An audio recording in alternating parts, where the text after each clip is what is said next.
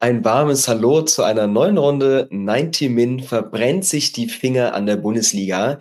Mit dabei sind heute Oskar, Simon und meine Wenigkeit und wir stellen heute nach den ersten jetzt sieben ins Land gezogenen Spieltagen ein paar Hot Takes auf, die bis zur Winterpause entweder ganz kalt oder dann doch ein bisschen hitziger geworden sind. Ich würde sagen, wir starten gleich mal rein. Oskar, du hast was mitgebracht, äh, wo wir vielleicht drüber reden sollten. Was ist dein erster Hot Take zur Bundesliga?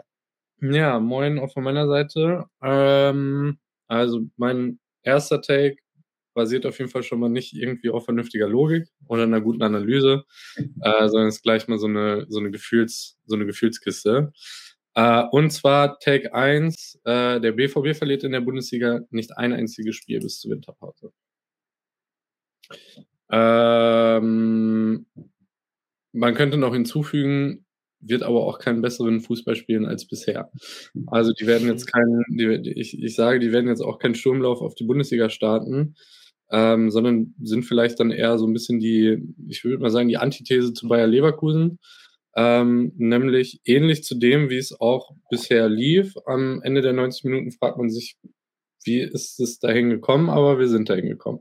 Und ich glaube, was Dortmund gut macht, was ein bisschen zu kurz kommt, ist so eine gewisse Organisation und Hierarchie in der Mannschaft. Und das sind tatsächlich Dinge, die in den letzten Jahren ähm, immer mal wieder kritisiert wurden. Ähm, aber ich mag das, wie Dortmund arbeitet und verteidigt. Ähm, also ich habe das Gefühl, die Gier darauf, das Tor zu verteidigen, ist sehr groß geworden. Und ich glaube, dass das auch jetzt nochmal äh, einen Push bekommt durch die Entwicklung in der Nationalmannschaft dass dann Hummels getragen wird von, von seiner Rückkehr und der irgendwie auch der Verantwortung ja da trägt, dass ein Süle und ein Schlotterbeck sich strecken müssen und deswegen auch irgendwie sich im Verein reinhauen.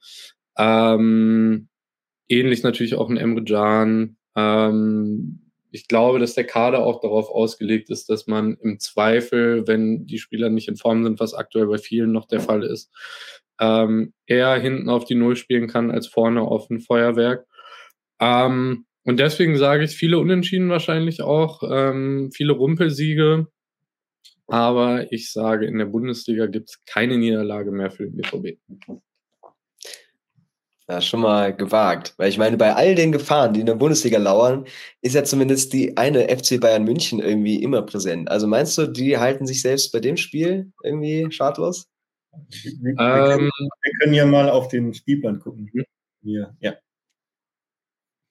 Also ja. die Bayern warten bald. Also gefähr gefähr gefährlichstes Spiel natürlich für meine These auswärts in Augsburg. ähm, also ist, ist und bleibt die Achillesferse von Borussia Dortmund. Ähm, schade, schade drum, weil wahrscheinlich wird man Take durchhalten, bis es dann in die Fuggerstadt geht.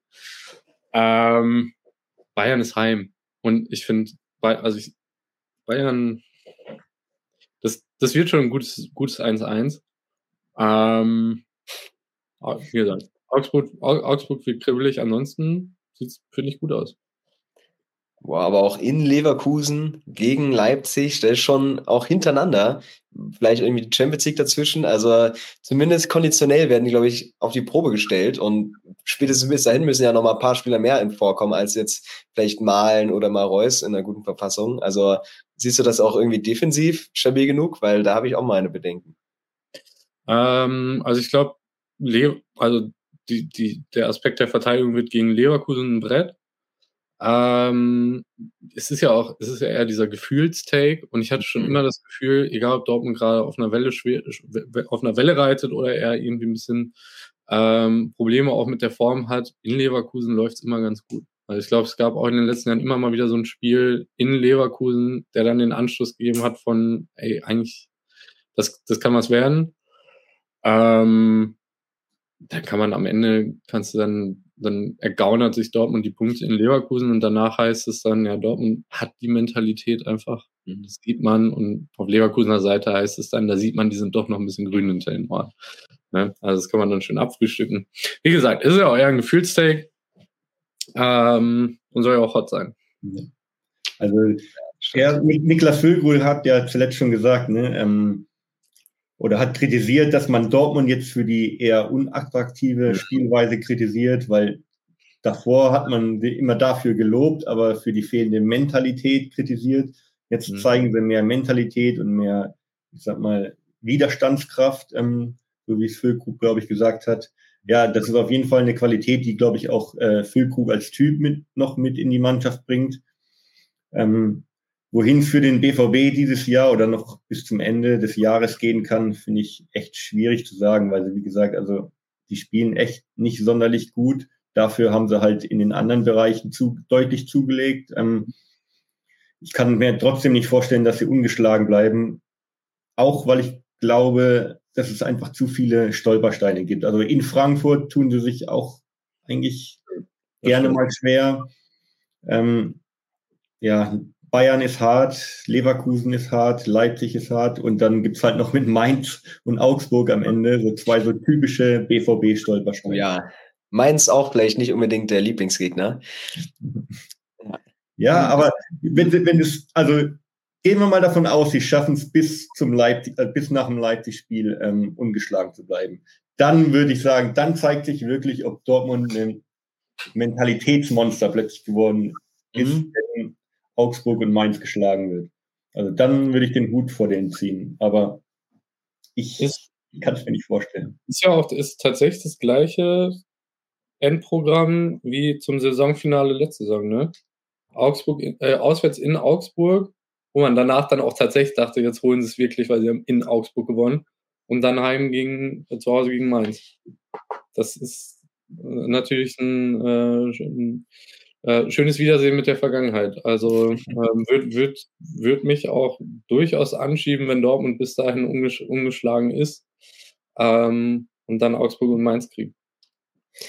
Vielleicht tut es dem BVB ja auch gerade ganz gut, dass irgendwie alles auf Stuttgart und Leverkusen schaut und die so im Hintergrund ein bisschen mehr Ruhe jetzt haben. Ähm, ja, bin mal gespannt. Simon, was hast du für uns vorbereitet?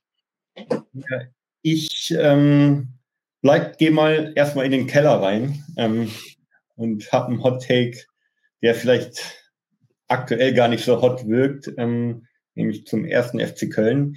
Ich glaube, dass, ähm, ja, dass die Kölner bis zum Ende des Jahres ganz, ganz tief unten im, im Tabellenkeller stecken bleiben und äh, nicht mehr als acht bis elf Punkte holen bis zum Jahresende. Hm. Ja, es fällt mir, glaube ich, schwer, dir dazu widersprechen, auf Anhieb.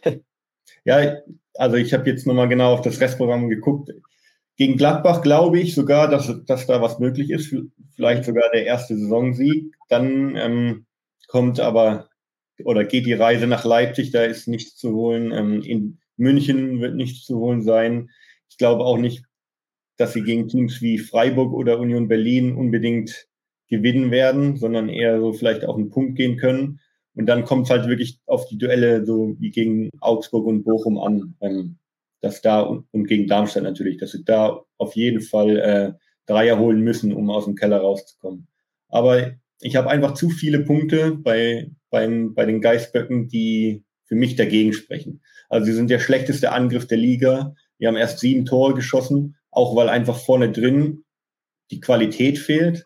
Ähm, ja, unser Taktikexperte Tobias Escher hat es ja letztens auch angesprochen in einem Video, ähm, dass er einfach auch keine Weiterentwicklung sieht. So gern, so geiler Typ, äh, der Steffen Baumgart ist und so engagierten Fußball können auch spielt, aber so die Durchschlagskraft offensiv fehlt einfach komplett. Und da fehlen auch ein bisschen so vielleicht auch die Weiterentwicklung und vor allem die Mittel, wie, wie das besser werden kann. Also ich sehe da aktuell wenig äh, Licht im Keller dass das ähm, bis zum Jahresende besser werden kann, wenn selbst Lukas Podolski sich schon anbieten muss mit seinen 38 Jahren.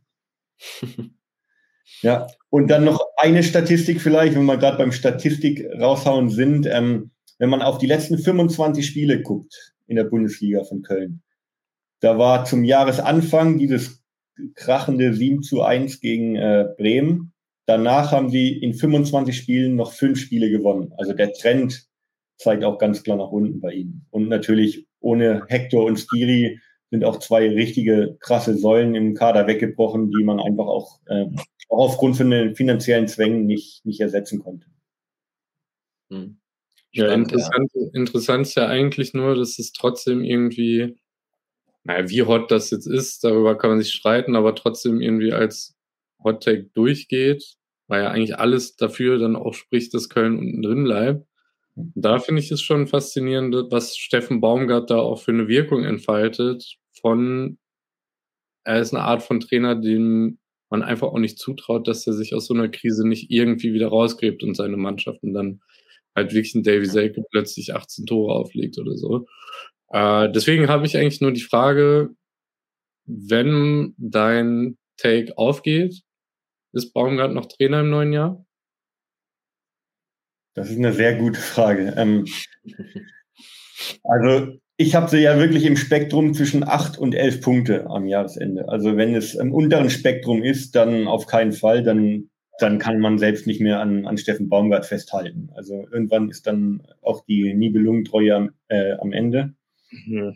Wenn es elf Punkte werden, dann sind ja erst 16 Spiele gespielt. Also dann könnte man könnte man könnte man schon noch schaffen mit einer deutlich besseren Rückrunde. Ähm, ja, es kommt halt drauf an. Also bis jetzt waren die Auftritte ja auch immer nicht schlecht von Köln. Das, das kann man ja der Mannschaft auch nicht absprechen. Nur es fehlt halt dann der entscheidende Punch. Vorne fehlt der entscheidende Punch und ich finde, da sind sie defensiv halt auch nicht stabil genug, dass es dass sie das ausgleichen können. Also sie kassieren zwei Gegentore im Schnitt pro Spiel diese Saison.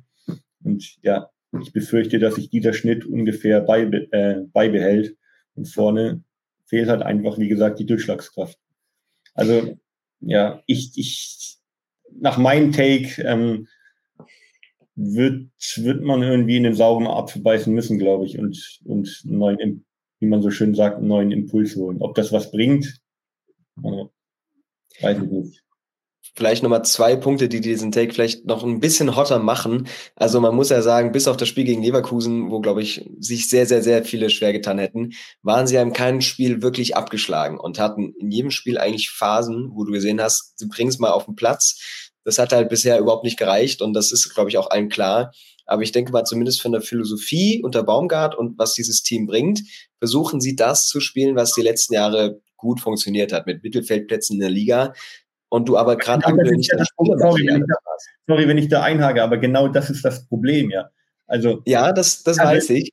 Ja. Also die, die, die halten in jedem Spiel mit, sie sind auf Bundesliga-Niveau, aber so wie sie die letzten Jahre erfolgreich unter Baumgart gespielt haben, können sie jetzt nicht mehr spielen, weil einfach deutlich allein durch Hek ohne Hector und Skiri deutlich weniger Qualität da ist. Und in der letzten Rückrunde hat man schon gesehen, dass auch vorne drin zu wenig Qualität da ist. Und das, das werden sie nicht auffangen können, meiner Meinung nach. Sorry, ja, das, das stimmt schon. Ich will eben nur so ein bisschen den Mut machen, dass sie eigentlich wissen, was sie spielerisch erreichen wollen, nur da nicht hinkommen. Und du einfach mit dem auch Talent, was Wissen da ist, ich glaube schon, dass ein Martel auf Zeit die Position da vor der Abwehr übernehmen kann mit bisschen mehr Rhythmus, mit bisschen mehr Erfolgserlebnissen wieder zu diesem Spiel kommst, dass du eben deine Stürmer reinbringst mit Selke, durch Keins, wie auch immer, was die letzten Jahre geklappt hat. Also, dass du zumindest die Baupause da liegen hast und einfach mal wieder abkopieren, was vielleicht gerade noch nicht so einfach ist, aber du zumindest wissen sollte, wie es irgendwie geht. Also ich ja. finde, der Take ist viel hotter, dass Köln nicht auf acht Punkte kommt. Also, boah, das ist schon arg. Also nach der Rückrunde einstellige Punkte zu haben, ist übel. Ich kann, weiß, also, weiß nicht, vielleicht, gibt, vielleicht passiert es dieses Jahr, dass es mit einer Mannschaft gibt, die einstellig steht. Und für mich wirkt es gerade so krass. Ich kann mich nur erinnern, dass, glaube ich, mal die Hertha mit fünf Punkten oder so eine Runde beendet hat. Und da war, ich glaube, es war sogar noch in den goldenen Windhorst-Zeiten, da war dann auch richtig Alarm. Also Alarm der Art von, wir reden nicht mehr darüber, wie holen wir den Klassenhalt, sondern wir stellen uns für die zweite Liga auf. Und also den Take finde ich krass. Köln, Köln kommt nicht über den Schnitt von acht, acht Punkten. Also acht bis elf, habe ich gesagt, ist meine. Acht bis elf, also überhaupt. Also Köln bleibt einstellig, was die Punkte angeht. Ich finde, ich, ich, ich würde sagen, das ist der Hot Take. Aber, aber man muss auch im Auge behalten, ein Spiel ist ja in der Hinrunde im neuen Jahr erst. Ja.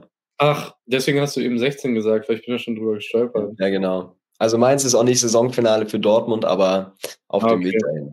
Gut, gut. Ja.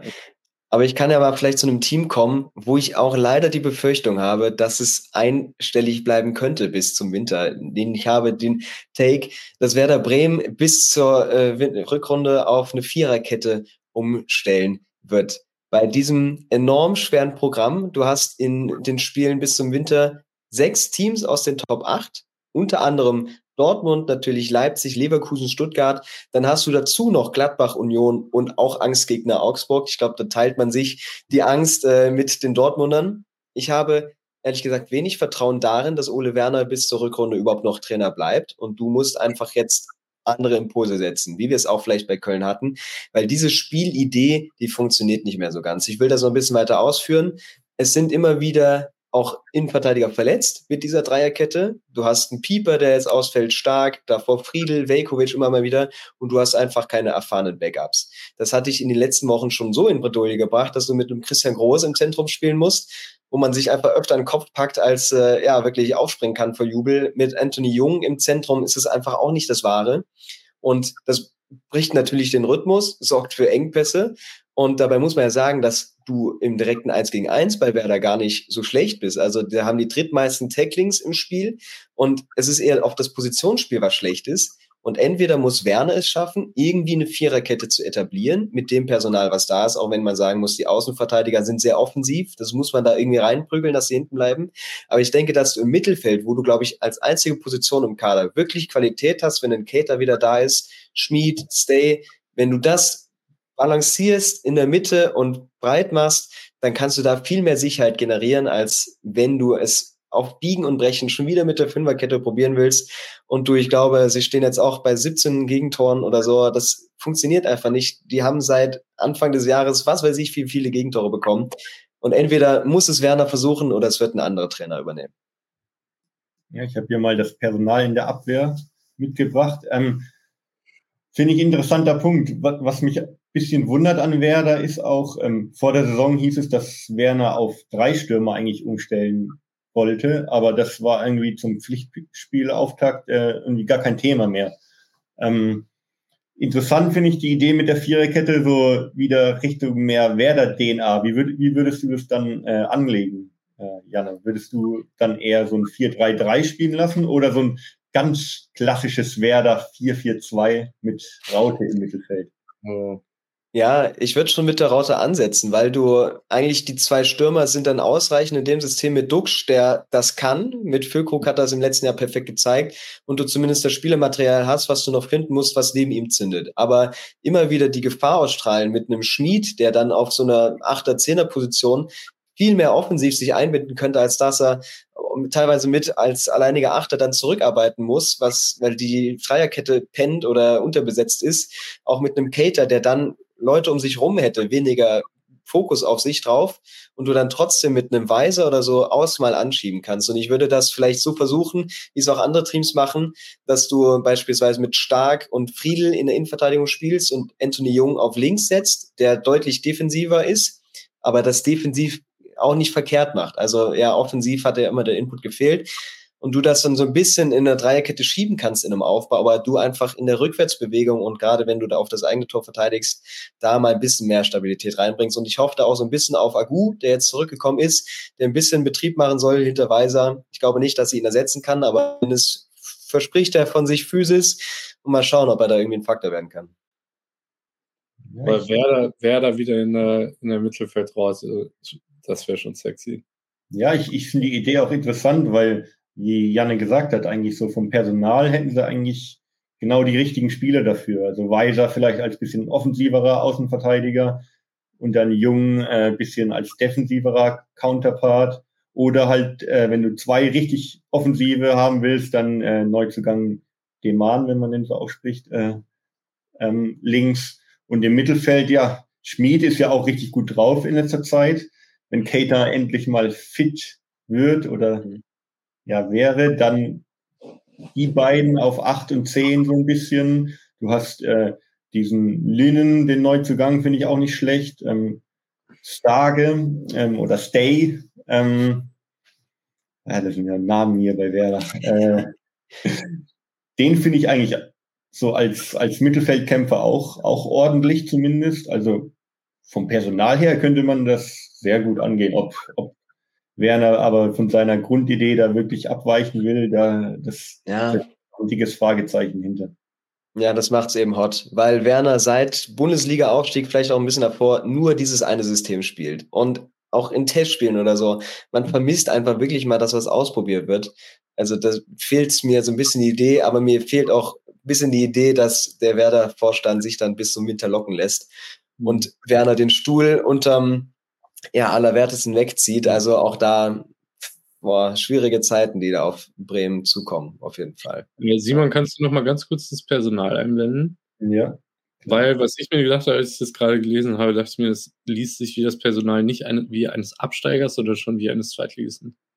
Also ich finde Findest du? Finde ja. ich, jetzt, find ich jetzt gar nicht. Fast schon überragend schwach. Also ich finde, Amos Pieper ist eine Vollgurke.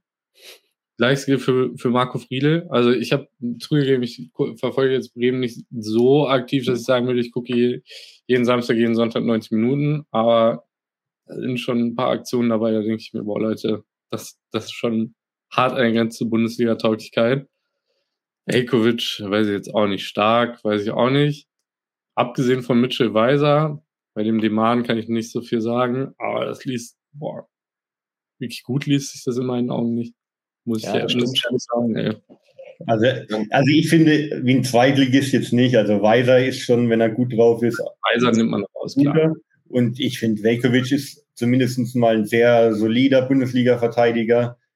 Serbischer Nationalspieler, ja. Ja, und, und stark ist jetzt auch keine Granate mehr, war aber auch mal deutscher Nationalspieler, muss man mal dazu sagen. Äh, gut, die Zeiten sind vorbei, aber. Was, ich meine, du könntest mir genau das könntest du mir als aktuelle, de, aktuelles Defensivpersonal vom Hamburger SV verkaufen. Wie gesagt, Mitchell Weiser raus, aber ansonsten würde ich, würde ich sofort kaufen, wenn du sagst, das ist die Jetzt aber die Frage, ob das Defensivpersonal vom HSV einen Zweitligisten repräsentiert.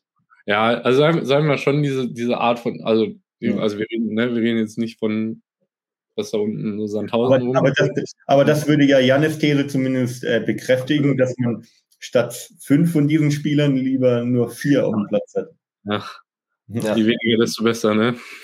Ja, genau. Und einfach mal den Druck wegnimmst. Ich glaube, wir alle wissen, dass auf die Innenverteidiger in der Viererkette, die haben einfach ein bisschen mehr Unterstützung von allen Seiten. Und da muss niemand rausrücken. Die können sich auf die defensiven Aufgaben konzentrieren. Naja, schauen wir mal, was da so passiert. Ähm, Oskar, ich habe gehört, du hast noch was vorbereitet. Da wird es jetzt auch sehr heiß. Ja, äh, also wir, wir bleiben kellerig. Ähm, und zwar mein zweiter Take ist Eintracht Frankfurt überwintert auf einem Abstiegsplatz. Ähm, soll ja ein Hotter Take sein. Deswegen, ja, also es soll ein Hotter Take sein, deswegen sage ich mal, also auf einem Abstiegsplatz, äh, wo ich jetzt auch mal Platz 16 Relegationsplatz mit einbeziehen würde. Ähm, klar, da unten steckt auch viel Fallobst drin. Ähm, ich habe es jetzt weniger von der Seite aus gesehen, schaffen die das Frankfurt zu überholen, sondern eher, also Frankfurt steht ja tabellarisch gerade so ein bisschen Niemandsland der Tabelle ist die Frage, wo geht das jetzt hin? Geht's, schlägt es eher nach oben oder nach unten aus? Und ich sage, schlägt massiv nach unten aus. Ähm, Ob es dann ne, am Ende Platz 13 ist mit zwei Punkten Vorsprung vor Platz 16 oder Platz 17 ist. Wie gesagt, Hot Take, ich sag mal einfach, die stehen am Ende unterm Strich, also am Ende des Jahres unter dem Strich. Ähm, ich bin grundsätzlich, bin ich echt irgendwie ein Fan von dem, was in Frankfurt gemacht wird. Ich finde, Dino Topmeller ist irgendwie auch ganz cool. Äh, und ich glaube, da steckt auch Potenzial drin. Ähm, ich glaube grundsätzlich, ah, ich weiß nicht, wie zufrieden ich jetzt in diesem Sommer so mit der Kaderplanung bin, aber so generell, was die letzten Jahre gemacht haben, finde ich gut. Ähm, ich finde, der Kader ist qualitativ schon auf Kante genäht. Ähm, steht und fällt natürlich alles mit dem, mit dem Kolomouani-Debakel. Das ist, also hat Krösche auch selber ein, eingestanden, das war massiv laienhaft. Ähm, da, das, das so über die Bühne zu kriegen, dass du keinen Ersatz kriegst. Ähm, und dann hätte das sicher auch nochmal mit einem vernünftigen Stürmer hätte das sicher auch nochmal anders funktionieren können. Ähm, aber es ist jetzt nun mal so. Es ist aber auch nicht nur so, dass vorne drin irgendwie derjenige fehlt, der die Tore macht, sondern Frankfurt ist die Mannschaft mit den wenigsten Torschüssen der Liga. Das kommt auch nicht von irgendwoher ich habe das Gefühl, systemisch hängt bei Frankfurt vieles von den, äh, von den Schienenspielern ab. Und ähm, Boah. Also, wenn ich, also klar, Schienenspieler, äh, gut, Schienenspieler sind irgendwie auch rar gesehen, aber was ich da bei Frankfurt im Kader auch sehe, ne, das ist, wenn die überperformen, wunderbar. Aber das sind für, also für mich sind das einfach auch nicht die Spieler, die eine Qualität haben, bei der ich sage, danach richtet man das System aus. Dann hast du einen Götze, der im Formtief ist und dann bröckelt das alles schon ziemlich schnell, was so die offensive Gestaltung angeht. Ähm, und dann reden wir auch nicht davon, dass es gerade eine Findungsphase, weil es kann ja gar keine Findungsphase sein, weil das entscheidende Puzzlestück mit dem Kolumnianie-Nachfolger halt einfach auch noch fehlt. Das heißt, da gibt es im Winter noch eine neue Findungs Findungsphase. Also offensiv, du musst, so blöd es klingt, du musst halt Tore schießen, um Spiel zu gewinnen. Bisher hatte ich das Gefühl, da ist dann am Ende vier so mal ein 1-0 irgendwie ergaunert oder ähm, halt ein Unentschieden geholt. Ne, da reicht es dann nach sieben Spieltagen für irgendwie Platz im Niemandsland. Aber ich sehe nicht, dass es besser wird. Was ich aber sehe, ist, dass Frankfurt momentan lebt von zwei überragenden zentralen Mittelfeldspielern. Ich bin ein sehr großer Fan von, von Hugo Larsson. Ich bin ein sehr großer Fan von Elias Giri. Das ist schon oberstes Bundesliga-Regal. Ähm, und eine sehr, sehr ordentliche Defensive. Nicht nur nominell, sondern ähm, auch in der gesamten Organisation, äh, in der gesamten Defensivarbeit als Mannschaft. Das passt erstmal soweit. Auch da ist der Kader aber auch echt dünn. Also wenn von den drei arrivierten Innenverteidigern, äh, Pacho, Koch und Tuta ist das, äh, wenn da einer ausfällt, dann ist Feierabend. Also dann musst du eigentlich schon von der Systemumstellung sprechen, weil dann hast du nur noch Makoto oder Sewe. Ja, ich weiß, kultig und bringt auch noch äh, für sein Alter wirklich wahnsinnige Sachen auf den Platz, aber ich glaube, ich bin, ich bin, ich bin jetzt noch nicht in, in dem alten Eisen, aber ich kann mir vorstellen, dass du, wenn du in dem Alter bist, so ein halbes Jahr macht er dann, nimmt dir auch noch mal viel Substanz. Also ich kann, also wenn morgen Pacho ausfällt bis zur Rückrunde und du sagst, da muss wirklich Makoto Hasebe jetzt in der Dreifachbelastung bis Winter durchziehen. Also, das heißt, defensiv ist es auch wirklich ein sehr instabiles Konstrukt, weil wenn einer ausfällt, ist Feierabend. Und äh, das heißt, Korrekturen kann Frankfurt im Winter vornehmen, sowohl defensiv als auch offensiv. Und dann kann es auch, glaube ich, ganz gut funktionieren. Deswegen hoffe ich auch, dass da nichts in die Richtung geht, wir müssen Topmelder entlassen oder irgendwie da vom Kurs abweichen. Aber bis dahin sehe ich schwarz. Und der letzte Punkt in meiner Argumentation, das Programm. Also Frankfurt hat ein ekliges Restprogramm bis zum Jahreswechsel. Hoffenheim, nicht leicht. BVB, brauchen wir nicht drüber reden, ne? Verlieren ja kein Spiel mehr. Mhm. Äh, Union, Union, Berlin. So, also klar, die haben jetzt zuletzt vier verloren, aber es ist immer noch Union Berlin und gewinnen mal in, also bei Union Berlin mit einer lahmenden Offensive sehe ich nicht. Ähm, gut, Bremen ist jetzt, da, da kann man mal punkten. Ansonsten Stuttgart, auswärts in Augsburg, Bayern, Leverkusen, Gladbach. Heißt, wenn äh, Frankfurt das jetzt verpasst in den Spielen gegen Hoffenheim, Dortmund, Union Berlin, wo ich sage, da kannst du auch wirklich mit null Punkten rausgehen. Wenn du damit vier, also sag ich mal, vielen Punkten rausgehst und dann Bremen noch gewinnst, dann hast du vielleicht eine Dynamik und dann, ne, dann sind Spieler vielleicht auch, ne, dann kann, kannst du irgendwie diese Energie mitnehmen. Aber wenn das in den nächsten vier Wochen nicht gut geht, dann kannst du Stuttgart, auswärts Augsburg, dann Bayern, Leverkusen, Gladbach, da kannst du richtig durchgereicht werden. Und deswegen das ist eine lange Ausführung, aber ich bleibe dabei. Frankfurt überwintert tatsächlich auf dem Abstiegsplatz. Hm. Ja, ich muss ja sagen, ich habe mich auch ein bisschen auf Frankfurt vorbereitet und mir das Team auch nochmal genauer angeschaut, weil ich denke, es ist sehr interessant und ich glaube, um das so ein bisschen abzukürzen, was ich äh, mir da aufgeschrieben habe, man kann Frankfurt vergleichen mit Union aus dem letzten Jahr. Also viele Punkte, die du genannt hast, mit einer Dreierkette, die sehr, sehr stabil ist, auch einem Abwehr- oder äh, defensiven Mittelfeldzentrum davor, wo aber jetzt wenig auf der Bank ist. Und wenn was schief geht, äh, dann wird es schon sehr eng. Das war bei Union eigentlich letztes Jahr auch so. Du hast immer deine Kidiras, du hast deine Dukis, Knoches und so weiter. Dahinter wurde es aber eng. Was natürlich der Unterschied ist, ist die Offensive. Wenn jetzt Kolo Muani geblieben wäre und die das Spiel gegen Freiburg gewinnen, gegen Wolfsburg einen Punkt holen, dann stehen die auf Platz 5 und wir reden vielleicht von Champions League. Das ist natürlich ein enormer Verlust. Und wie das abgelaufen ist, kann ich dir nur zustimmen. Das war eine Farce und äh, so darfst du eigentlich nicht in eine Saison gehen. So viel Geld, sage ich mal, auf dem Konto, aber da der ganz großen Lücke vorne. trotzdem, kein Team erobert so viele Bälle wie Frankfurt, fast 70 pro, pro Spiel. Das sind die Basics, die sie rüberbringen. Geduld, Lücken suchen, Driblingrate ist gut. Also die haben dahingehend total viel Disziplin, die die Topmüller, glaube ich, äh, auch eingepflanzt hat. Und fünf Gegentore. Also ich meine, natürlich, das waren jetzt nicht die Top-Gegner, aber das gibt schon Selbstvertrauen und gerade finde ich sehr interessant. Ich korrigiert mich, wenn ich da was Falsches erzähle, aber ich glaube, von dem Europa League Sieg sind es noch Trapp und Tuta im Kader. Und ansonsten alles neu, alles irgendwie auf links gedreht. Und dass man jetzt schon so stabil ist, ich denke zumindest, da ist Zeit, die Offensive weiter in Rhythmus zu bringen und sehe da Frankfurt schon stabiler. Ja, das werden sehr schwere Spiele auch hintereinander. Aber ich denke mal, die bleiben Minimum einstellig, was den Saisonplatz angeht. Also um da das, um das nochmal ganz kurz aufzugreifen, ich bin wirklich, also ich bin auch der Meinung, dass da wenig fehlt. Um eine gute Mannschaft zu haben. Aber das, was fehlt, sind halt die Versäumnisse aus dem, Sommer, Versäumnisse aus dem Sommer und die sind gerade einfach nicht gerade. Also ich meine, wir reden bei, bei, bei Frankfurt wurde jetzt wochenlang darüber diskutiert, dass Lukas Alario der Heilsbringer sein könnte, wenn man den wieder integriert. Ne? Da sind wir auch schnell am Punkt, dass wir sagen, okay, das kannst du auch bei Köln irgendwie hm. argumentieren oder bei, also, ne, das, das ist schon, das ist übel. Und Dreifachbelastung, Conference League, DFB-Pokal. Frankfurt ist keine Mannschaft, die sowas wie den Conference League einfach abschenkt. Und dann hast du wirklich hinten drin, der erste verletzt sich und dann bricht dieses ganze Kartenhaus zusammen. Ähm, ne? Also deswegen mit, mit einem mit einem optimierten Kader kann das mit diesem Trainer, mit dem Ansatz, mit dem System wirklich gut werden. Aber das, da, da fehlt gerade. Also es ist zu dünn besetzt. Also Janne, ich muss ja beiseite springen und gegen Oscar argumentieren.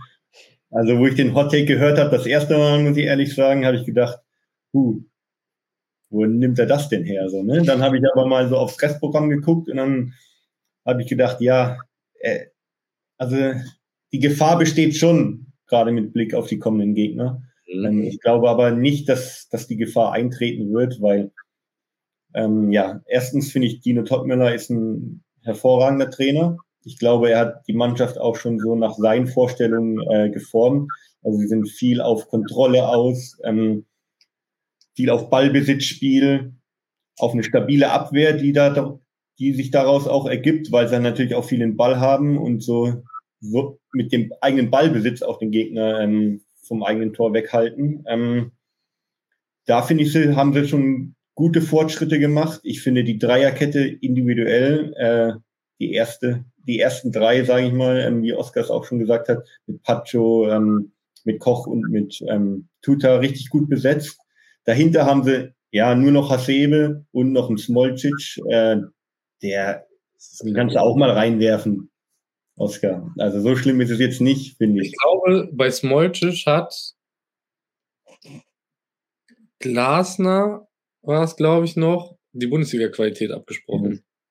Also, ja, ich glaube, das hat aber jedem zwischenzeitlich. Also. Außer, außer Hasebe, ne? Ja, ja, gut, stimmt. Ähm, ja. Und dann, und dann, ja, dann haben wir Larsen, den habe ich äh, in meinem Kicker-Team, deswegen drücke ich dem besonders die Daumen. Ähm, Skiri, überragender Sechser. Ähm, ja, klar, offensiv, da fehlt ein bisschen die Qualität, die man halt durch Kolumani nicht ersetzen konnte. Das ist das ist ganz klar. Götze ist auch meckert mehr, als dass er äh, kluge Pässe spielt aktuell. Ähm, ja, Mamouche finde ich eigentlich einen ordentlichen Spieler, der aber nie so wirklich effektiv ist auch vom Tor. Also es braucht da schon noch spätestens im Winter einen, einen Mittelstürmer, der auch mehr Torgefahr noch ausstrahlt. Aber ich glaube, so als Ganzes ist, ist Frankfurt einfach zu stabil, um da ganz unten reinzurutschen. Also ich glaube sogar, wenn es richtig gut läuft, können sie zumindest den Anschluss an die Top 6 wagen. Also ich gehe den entgegengesetzten Weg. Und mhm. weil, weil ich ja vorhin ein Hottake gemacht habe über Köln und mhm. mit der fehlenden Qualität offensiv, da habe ich ja gesagt, sie können es nicht ausgleichen durch ihre defensive Stabilität. Und ich glaube, der Punkt ist halt bei Frankfurt gegeben. Die haben mit, mit Trapp einen überragenden Torwart, die haben eine sehr stabile Abwehr, ein super zentrales Mittelfeld. Also deswegen können sie halt auch oft Spiele auch mal 1-0 oder nur 0-0 spielen, weil sie einfach da so stabil sind. Also ich sag mal so, bis zu, also bis zu einem gewissen Grad unterstützt ihr mich mit eurer Argumentation ne, noch, indem ihr nämlich sagt, boah, bei Frankfurt, das passt eigentlich, das ist stark, das sind, die haben richtig starke Werte und das reicht bei einem extrem dankbaren Auftaktprogramm nach sieben Spieltagen für zehn Punkte. So, das, das ist halt das Ding. So, wir reden nicht darüber, ey, die unterperformen und da ist eigentlich richtig was drin, sondern die performen auf dem Level, auf dem sie können und das reicht einfach nicht. Mein Take gründet sich dann natürlich noch auf der, sag ich mal, auf der, ich will nicht Wette sagen, weil das so, ich will ja nicht, also ich hoffe da ja nicht drauf, ne, aber das, also auf der Befürchtung, dass sich dann beispielsweise ein Skiri und ein Pacho verletzen oder ein Skiri und ein Koch und dann ist halt Ende mit defensive Stabilität. Da kann ich aber nochmal mit einem anderen Argument dagegen halten. Sebastian Rohde. Äh, nein, nein, äh, was die Punkteausbeute angeht. Man muss auch sagen, da hatte Frankfurt auch nicht immer das allergrößte Spielglück und auch nicht das Schiedsrichterglück. Also wenn man die wahre Tabelle ohne Fehlentscheidungen angeht, man kann auch darüber streiten, wie wahr ja, diese Tabelle ja. wirklich ist. Aber nach der Tabelle hat Frankfurt 14 Punkte schon und ist gleich auf mit äh, RB Leipzig. Also klar. Es kommt halt bei, gerade bei Frankfurt wird es auch jetzt mindestens bis zum Winter immer auch so ein bisschen auf, auf dieses Spielglück ankommen, dass du halt nicht immer kontrollieren kannst, ähm, mhm. dass Dinge für dich laufen und du halt Spiele knapp gewinnst, anstatt knapp unentschieden oder knapp verlierst.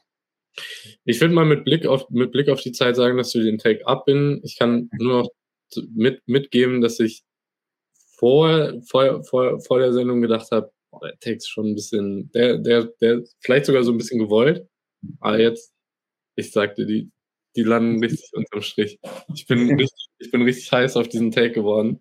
Äh, also ich werde mich über jede Frankfurt-Niederlage, es tut mir leid, eigentlich mag ich die Mannschaft, aber ich werde mich über jede Frankfurt-Niederlage freuen. Okay, Oskar ist halt dagegen und der Verlierer muss äh, einen Glühwein ausgeben. ja, Ganz kurz, vielleicht allerletzter Punkt von mir. Ich glaube, wir sind uns fast einig, dass Frankfurt aus diesem Auftaktprogramm in den letzten zwei Jahren auch vielleicht nicht unbedingt mehr Punkte geholt hätte. Weil das sind genau solche Spiele, wo Frankfurt dann doch immer noch, nach, nach, noch nachgelassen hat und sie auch an solchen großen Spielen wie gegen Bayern Rückrunde äh, daran wachsen und da auch nochmal die Fans richtig heiß sind. Also ich glaube schon, dass in dieser Mannschaft bei solchen Spielen auch nochmal Weiterentwicklung steckt. Und ich sage auch, Frankfurt verliert bis zum Winter nur maximal zwei Spiele. Gut, ich glaube, da geht der Glühwein dann äh, auf mich, aber schauen wir mal, was passiert. Simon, du nochmal.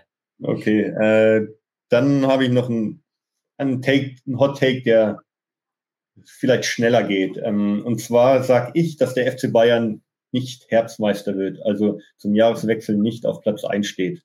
Und mein Take begründe ich ganz einfach, weil Leverkusen davor stehen wird.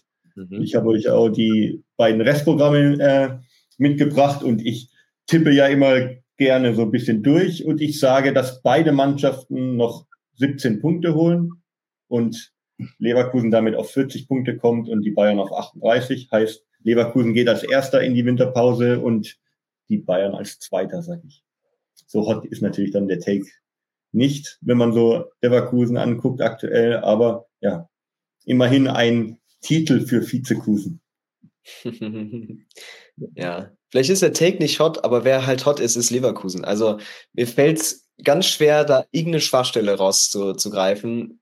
Ob es spielerisch ist, ob es personell ist, ob es irgendwie Unruhe ist. Nee, auch wenn da mal jemand ausfallen sollte. Also außer hinten links irgendwie Grimaldo, aber sonst kannst du ja alles auch abfangen. Wir haben neue Spieler geholt. Es ist ein Wahnsinn, was für eine Qualität da in der Mannschaft steckt. Und spielerisch gibt es keinen Gegner, der ihnen nicht liegt. Also wenn es ein offensives Bayern ist, dann finden die ihre Lösung. Wenn es ein defensives Köln ist, finden ihre Lösung.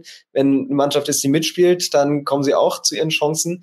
Also es ist schon wirklich, wirklich reif, was Alonso damit mit der Mannschaft gemacht hat. Und ich habe auch das Gefühl, mit Laufe der Zeit werden die immer besser. Also das wird für die Bayern, es klingt doof, aber jetzt nicht mehr einzuholen sein bis zum Winter. Also bei mir läuft gerade ein richtig geiler Film ab, nämlich äh, ich habe vorher überlegt, Tuchel fliegt in der Winterpause als Take zu nehmen, weil abseits dessen, was gerade auf dem Rasen passiert, macht Bayern gerade, ist, ist Bayern definitiv nicht auf Bundesliga-Niveau.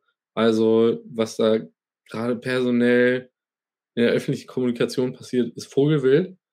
Und das nicht mal nur bei den schwierigen Personalien, ne, so Richtung Boateng oder ähnliches, ähm, was, was da auch wirklich an, ähm, te also an, teilweise wirklich auch unter der Gürtellinie an Kommunikativen äh, passiert, sondern auch diese, gegense diese gegenseitige unter, un, äh, wie, wie, wie, wie, Untergrabung, die ja. dann von so einem Hönes untergräbt dann plötzlich wieder den Trainer, dann untergräbt der Trainer den Sportdirektor und, und, und. Das ist irgendwie völlig wahnsinnig.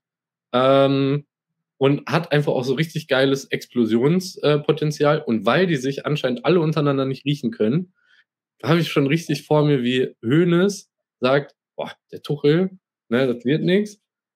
Und wir wissen alle, wer Tuchel beerben würde, wenn das jetzt in nächster Zeit in die Hose gehen würde, nämlich Xavi Alonso.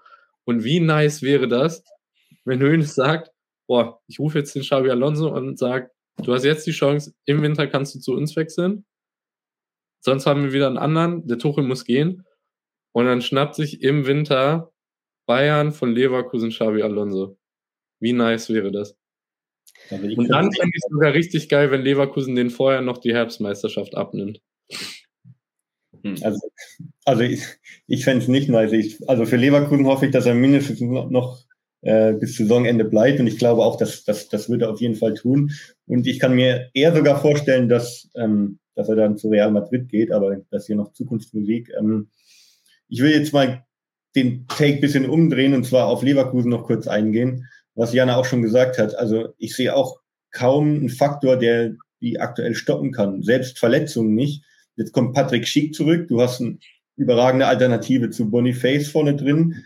Du hast als Defensiv-Backup noch einen Hincapier. Äh, du hast einen Stanisic. Du hast im Mittelfeld einen Robert Andrich, der jetzt bei der Nationalelf debütiert hat. Den hast du als Backup für die, fürs Zentrum. Also, das ist echt, also der Kader ist 1A. Das ist echt Masterclass, was Simon Rolfes da zusammengepackt hat. Da könnte sich, äh, könnten sich die Bayern-Verantwortlichen noch, ein, noch eine, eine dicke Scheibe abschneiden. Und ich verstehe auch einfach nicht, warum ein Grimaldo nicht bei anderen Top-Teams auf dem Zettel stand. Der Junge war ablösefrei. Das ist so eine Granate. Ähm, ja, also ich glaube, Leverkusen wird Herbstmeister. Hätte ich meinen Hot Take auch so drehen können. Bayern landet höchst, allerhöchstens auf Platz zwei. Ganz schön, mit wie viel, mit wie viel Selbstvertrauen du gerade Josip Stanisic als Argument für Leverkusen hat einen überragenden Kader ins Feld geführt hast. War gut. ja, den die Bayern ja ohne Not abgegeben hätten. Also die würden jetzt äh, drei Kreuze machen, wenn sie ihn noch in, im Kader hätten. Also ich mag, ich mag, ich bin absoluter Fan davon, dass Leverkusen und Bayern da gerade so ein bisschen sich diesen Zweikampf liefen, weil es einfach so viele schöne Geschichten im Hintergrund gibt und potenziell schöne Geschichten auch, auch in, in naher Zukunft. Hm. Ähm, ich, ich glaube, wir alle wünschen uns, dass, dass Leverkusen am Ende im Winter oben steht. Das ist ja klar. Und auch am Saisonende, das ist ja klar. Es klingt schon wirklich früh, aber sie hätten sich total verdient, weil mit dieser Arbeit noch, nach schwierigen Jahren, ja, musst du sagen, du verkaufst irgendwie jedes Jahr für 100 Millionen deine besten Spieler ja. und dass du mit dieser Weitsicht da rangehst und das ja. jetzt so aus Feld bringst, was, glaube ich, keine andere Mannschaft in der Phase schafft. Also mhm. schon jetzt, das macht einfach Spaß, den zuzusehen und dem würde man es auch absolut gönnen. Ziemlich auf dem Boden geblieben, trotzdem alle. Also die spielen einfach Fußball. Das ist das, woraus ja irgendwie ankommt am Ende. Mhm. Der, den Aspekt mag ich bei Leverkusen auch so. Das ist das aber es geht hier wieder mal einfach darum, dass die Leute Bock haben, guten Fußball zu spielen und ansehnlichen und schönen Fußball. Und das spiegelt sich für mich auch in diesem, in, in diesem Mut wieder, auch mal einen Ball ins Zentrum zu spielen oder so. Und einfach irgendwie auch mal, ne, also irgendwie die Lust, Fußball zu spielen, höher zu stellen als potenzielle Risiken. Ach, Leverkusen ist schon, macht schon echt Spaß. Mhm. Das macht Spaß, ja. Ja, sollen wir es abrunden mit meinem letzten kurzen Take? Was noch nicht ganz so viel Spaß gemacht hat, ist Borussia Mönchengladbach, wo ich aber sage, die landen bis zum Winter in den Top 7, ohne dass ein Spieler mehr als sechs Ligatore geschossen hat. Kurz zu den Zahlen. Äh, Schwanschara, wie man ihn so schön tschechisch ausspricht, steht bei drei Toren. Ansonsten ist es alles noch ziemlich dünn, weil sich die Mannschaft sehr schwer tut, unter Seoane erstmal finden muss. Aber ich denke, so langsam erkennt man eine Struktur, die bei Gladbach eben vorher nur von individuellen Glanzlichtern äh, quasi ja wettgemacht werden musste, was vorher noch nicht da war. Statistiken zum Gruseln, fast drei Großchancen werden pro Spiel verpasst. Die hat Frankfurt nicht mal so. Die Passquote liegt bei unter 80 Prozent und äh, bei 16 Gegentoren keiner einzigen weißen Weste. Ja, das könnte auch nach Abstiegskampf klingen. Laufbereitschaft ist auch nicht meine Top Ten, aber ich, es gibt für mich viel, was Hoffnung macht, weil erstmal kannst du an all diesen Statistiken wunderbar arbeiten. Es gibt nichts, wo du quasi so schön dran arbeiten kannst, wie eben an Passquote oder Chancenverwertung. Ähm, zum anderen das Programm, die nächsten Spiele sind Köln, Heidenheim, Freiburg. Also auch da, wenn es sich allzu verkehr läuft, nimmst du, nimmst du da mindestens sieben Punkte mit und stehst ganz anders da. Kune ist im Mittelfeld wieder fit wenn er an seine Form anknüpfen kann, dann kann er ganz viele Baustellen davon beheben, ob es Laufleistung ist, ob es Passquote ist. Und du hast eben neben Schwanscherer nicht den Torjäger, aber ganz, ganz viele, die Angriff, äh, ja, die den Angriff bereichern, die Gefahr ausstrahlen können. Vor allem Player, der mit Honorar auf der Seite sehr gut funktioniert, was gegen Bochum schon super geklappt hat, die du zu Hause nicht einfach besiegst. Du hast mit Ngumu, mit Boris Sanchez, mit Hack junges Blut irgendwie auf der Bank, was auf die Chance drängt, auf Einsätze drängt was eben auch dann ja, sich die Tore verteilen wird, aufteilen wird. Und im Tor sammelt Nikolas Erfahrung. Elvedi steht vor der Rückkehr. Und ich finde, ansonsten ist der Kader auch breit, ohne jetzt, dass du europäische Strapazen hast. Und damit denke ich, Gladbach wird sich in den kommenden Wochen deutlich besser in Rhythmus finden und ohne dass der Spieler mehr als sechs Ligatore geschossen hat, unter den Top 7 landen. Ich zeige euch mal hier nochmal. Mhm. Halt. So. Florian Neuhaus hat auch drei Tore übrigens. Ja. Na gut, der, der trifft dann auch immer mal, wenn es irgendwie ganz wichtig wird, das stimmt schon.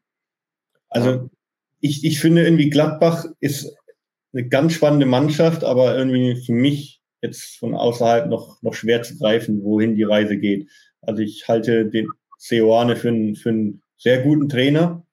Ich glaube auch, dass das Personal so gut ist, dass du zumindest einen einstelligen Tabellenplatz erreichen kannst, auch ganz am Ende.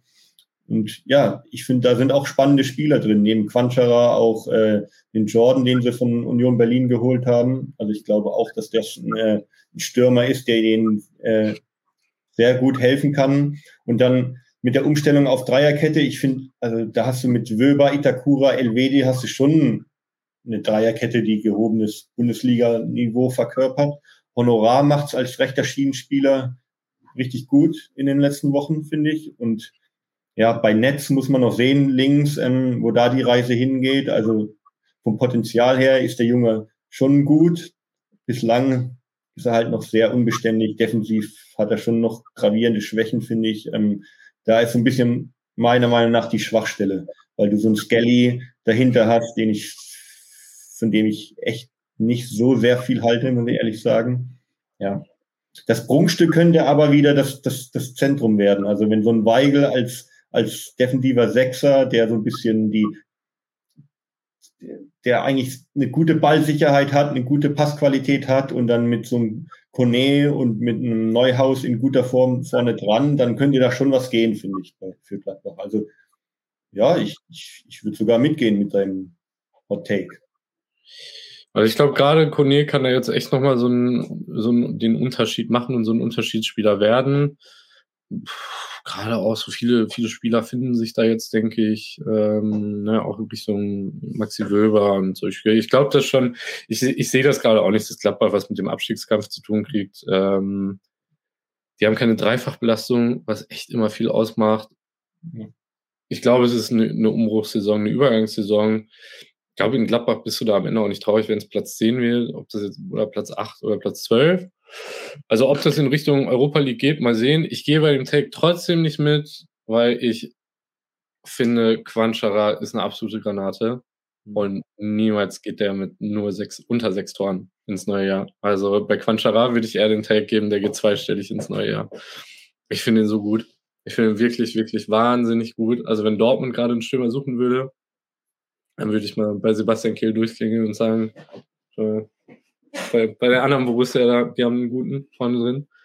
Ähm, ansonsten, ich, ich, ich mag den Take. Ich mag die, die, den Ansatz mit keinen kein herausstechenden Spieler, was Tore angeht, aber trotzdem irgendwie Richtung Europa League. Äh, Würde mich freuen bei Gladbach. Ja. Weil wenn es bei Gladbach erfolgreich wurde, dann war es eben meist das Kollektiv, was da so gut funktioniert hat in den letzten Jahren. Und ja, stabile Mannschaft, wo sich dann noch weniger verletzen. Äh, muss ich dazu sagen, warum ich das auch gewählt habe, Schwanscherer hat einen Elfer verballert und wird wohl erstmal keine weiteren schießen. Also mal gucken, ähm, ja, ob er da nochmal an den Punkt gelassen wird. Und ich denke, wenn wir jetzt so eine Tabelle hätten, die wir uns, nicht eine Blitztabelle, sondern die 90-Min-Tabelle aus unseren Hot Takes bis zum Winter, dann würde das, glaube ich, ganz illuster aussehen. War viel dabei heute, viele Teams besprochen, viele spannende Erkenntnisse. Und ich würde sagen, ich danke mich bei euch. Äh, war eine nette Runde und schauen wir mal, wo wir im Winter wirklich damit landen. Mit unseren Hot Takes, wie sehr wir uns die Finger verbrannt haben. Ich freue mich schon auf meinen Glühwein. Ciao, ciao. ja, Oskar lässt einspringen. Sieht danach aus. Damit, äh, ja, danke euch fürs Zuhören oder Zusehen und äh, ganz bald sehen wir uns dann auch wieder. Macht's gut, bis dahin. What's so special about Hero Bread's soft, fluffy, and delicious breads, buns, and tortillas? These ultra low net carb baked goods contain zero sugar, fewer calories, and more protein than the leading brands, and are high in fiber to support gut health. Shop now at hero.co. Everybody in your crew identifies as either Big Mac Burger, McNuggets, or McCrispy Sandwich, but you're the filet fish Sandwich all day. That crispy fish, that savory tartar sauce, that melty cheese, that pillowy bun. Yeah, you get it every time. And if you love the filet of fish, right now you can catch two of the classics you love for just $6. Limited time only. Price and participation may vary. Cannot be combined with any other offer. Single item at regular price. Ba da ba ba ba.